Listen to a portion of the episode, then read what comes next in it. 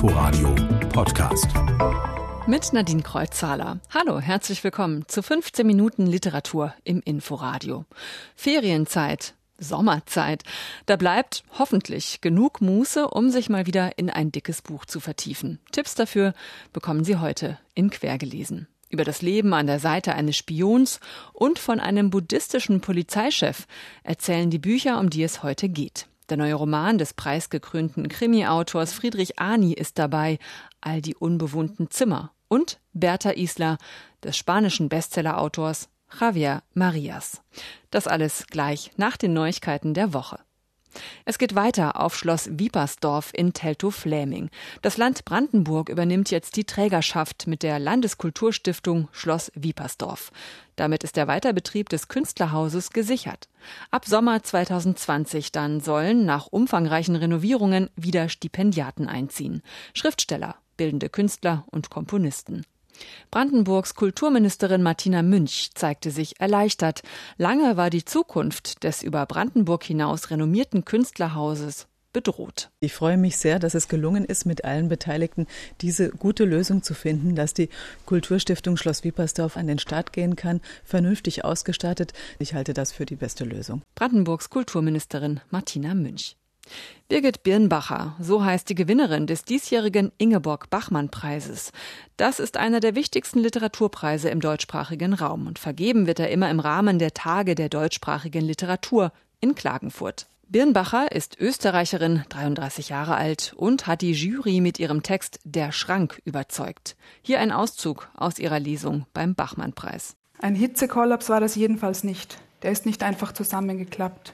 Wohl ist er das, sagt der Belakowitsch. Gelegen ist er schon, sagt die Beckmann. Gefallen ist er nicht, sage ich. Er hat sich hingelegt. Der konnte nicht mehr. Nicht mehr was? In dem Gewinnertext geht es um eine Mitdreißigerin im Prekariat. In der Laudatio hieß es, die Sprache sei knisternd, sie rühre auf ohne Winke mit dem Zaunpfahl, erzähle der Text vom Lebenskampf und von ferne klinge sogar Samuel Becketts Endspiel an. Das waren sie, die Neuigkeiten der Woche. Tabor Süden, Polonius Fischer, Jakob Frank. So heißen die Ermittler, die Friedrich Ani in seinen Krimis der letzten Jahre ermitteln ließ. Zumindest die bekanntesten.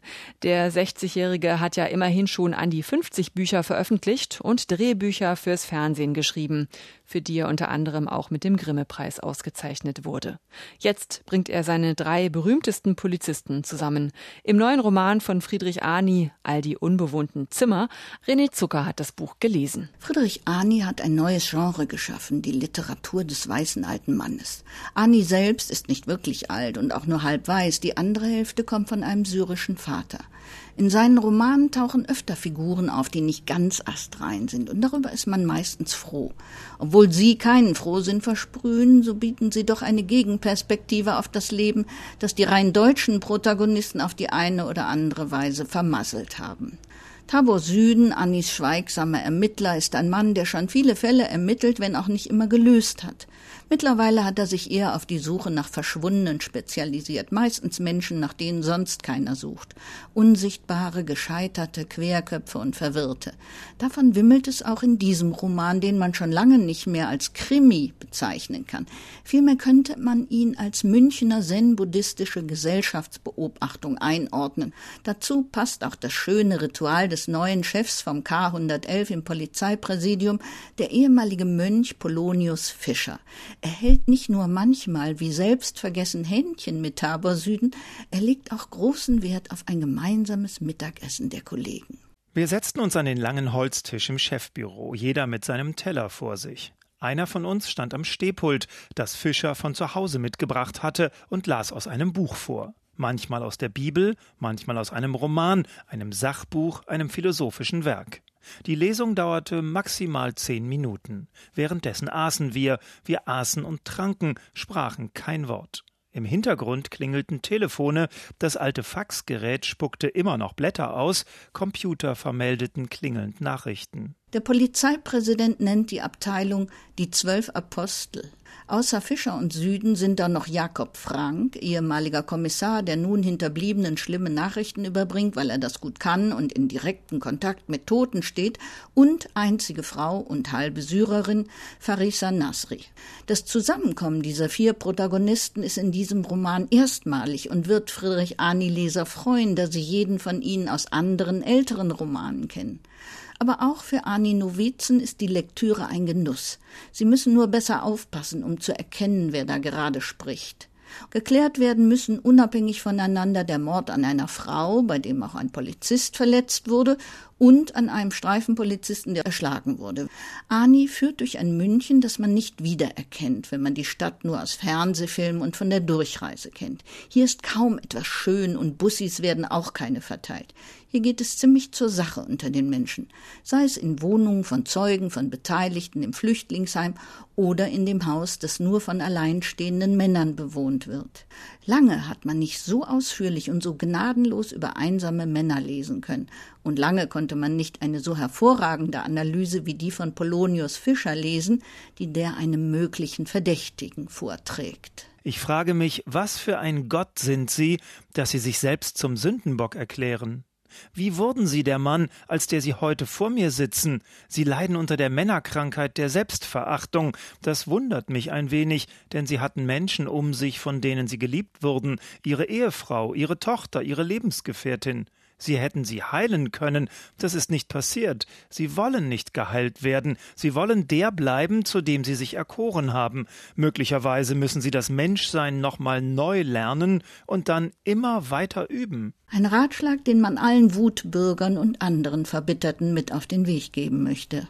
René Zucker über all die unbewohnten Zimmer von Friedrich Ani, erschienen bei Surkamp. 494 Seiten hat der Roman. Was, wenn das ganze Leben auf Geheimnissen aufgebaut ist, auf Lügen und Unerzähltem? Tja, so ergeht es dem Paar im neuen Roman von Javier Marias, der in den 90er Jahren schlagartig weltweit Erfolg hatte mit seinem Roman Mein Herz so weiß. Zwischen diesem Welterfolg und seinem neuesten Buch Bertha Isla um das es jetzt hier gehen soll, ja, da liegen acht weitere Romane, viele Erzählbände und Essays. Bertha Isla also, so heißt das neue Werk von Javier Marias. Es ist zum einen die Geschichte einer Liebe, unschuldig, jung und voller Zukunftsversprechen am Anfang. Aber schon bald ist sie eingefroren und vorgezeichnet, eine Sackgasse, ein Standbild, so scheint es, die sich äußerlich zwar weiterentwickelt, zwei Kinder werden geboren, innerlich aber keine Chance hat. Und das liegt an dem Beruf, den Thomas ausübt. Er ist Spion. Unfreiwillig gerät er in den Dienst des britischen Geheimdienstes. Der ist schon lange scharf auf seine Mitarbeit, will ihn schon als Student in Oxford anwerben, weil Thomas, halb Spanier, halb Engländer, mehrere Sprachen fließend beherrscht und Akzente fehlerfrei imitieren kann. Thomas traute seinen Ohren nicht. Er als Undercover-Agent, er als jemand anderer, der fremde, erfundene, trügerische, eingeimpfte, fiktive Leben lebte, wie Wheeler gesagt hatte. Es wollte ihm einfach nicht in den Kopf, wie er auf diesen Gedanken, diese Möglichkeit hatte kommen, wie sie dieses Gespräch hatten führen können, das für ihn so unwirklich, so fantastisch war als hätte er es geträumt. Aber nein, da saß sein Mentor mit der Narbe am Kinn, lenkte, beriet, belehrte, führte ihn. Und doch war das alles Unsinn, eine Illusion, eine Unmöglichkeit. Doch dann wird aus dem Unvorstellbaren Wirklichkeit. Und die Zukunft, die gerade eben noch so viele Möglichkeiten für ihn parat hielt, sie ist von da an vorgezeichnet. Und jetzt macht Javier Marias etwas Interessantes. Er erzählt Thomas weiteren Weg nicht mehr aus dessen Perspektive, sondern durch die Augen von Bertha. Sie weiß nicht, wer der wahre Arbeitgeber ihres Mannes ist. Als er aus England nach Madrid zu ihr zurückkehrt, das Studium in der Tasche, da stellt sie aber fest, er schien nicht neugierig darauf zu sein, was das Leben für ihn bereithielt, hatte keine Ziele, keinen Ehrgeiz, keine Unruhe, nicht einmal Fragen. Manchmal war mir, als lebte ich mit jemandem, dessen Schicksal bereits vorgezeichnet ist, oder mit einem Gefangenen ohne Fluchtmöglichkeit, der den Tagen gleichgültig gegenübersteht, da er weiß, dass sie ihm keine besonderen oder angenehmen Überraschungen bescheren werden. Sie weiß noch nicht, wie recht sie mit ihren Beobachtungen hat. Im Laufe der Geschichte kommt doch noch ans Licht, für wen Thomas wirklich arbeitet.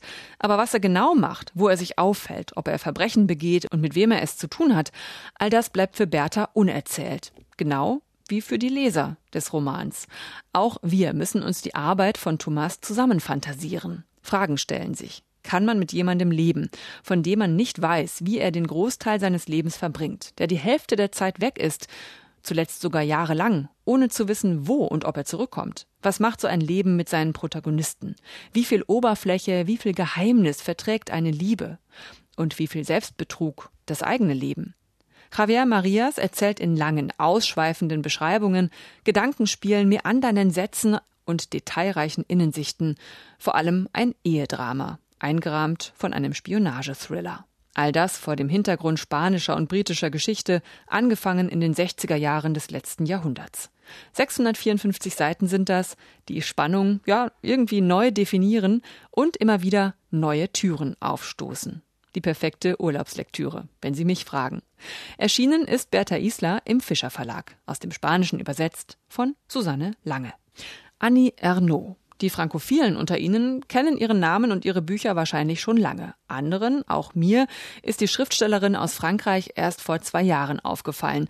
Da erschien ihr Roman Die Jahre auf Deutsch und war ein großer Erfolg. In diesem Buch erinnert sich Annie Ernaux an die Stationen ihres Lebens und verzahnt es mit dem kollektiven Gedächtnis nicht nur der Franzosen. Jetzt gibt es die Jahre auch als Hörspiel, prominent besetzt mit Corinna Harfuch und Konstanze Becker. RBB-Kulturreporterin Sarah Murrenhoff hat sich Zeit dafür genommen. Woran erinnert man sich am Ende seines Lebens? Wer oder was bestimmt, welche Erinnerungen bleiben und welche schwinden? Der Hungerwinter 42. Kälte. Steckrüben. Lebensmittelengpässe. Tabakmarken. Bomben. Der Lichtschein am Himmel. Der Dreck aus Fahrrädern und Pferdekarren nach der Kapitulation. Plünderungen von den Ausgebombten. Die in den Trümmern nach Familienfotos und nach ihren Ersparten suchten. Vier markante Schauspielerinnen im Alter zwischen 35 und 82 verleihen der Lebenserzählung von Annie Ernaux ihre Stimmen. Nicole Hesters, Corinna Harfuch, Konstanze Becker und Birte Schnöing sprechen in der Hörspieladaption einen jeweils anderen Lebensabschnitt von Annie Ernaux, der französischen Autorin, die eine Autobiografie geschrieben hat, die ohne ein Ich auskommt. Ausgehend von persönlichen Erinnerungen fasst sie das kollektive Gedächtnis der letzten 80 Jahre in Worte.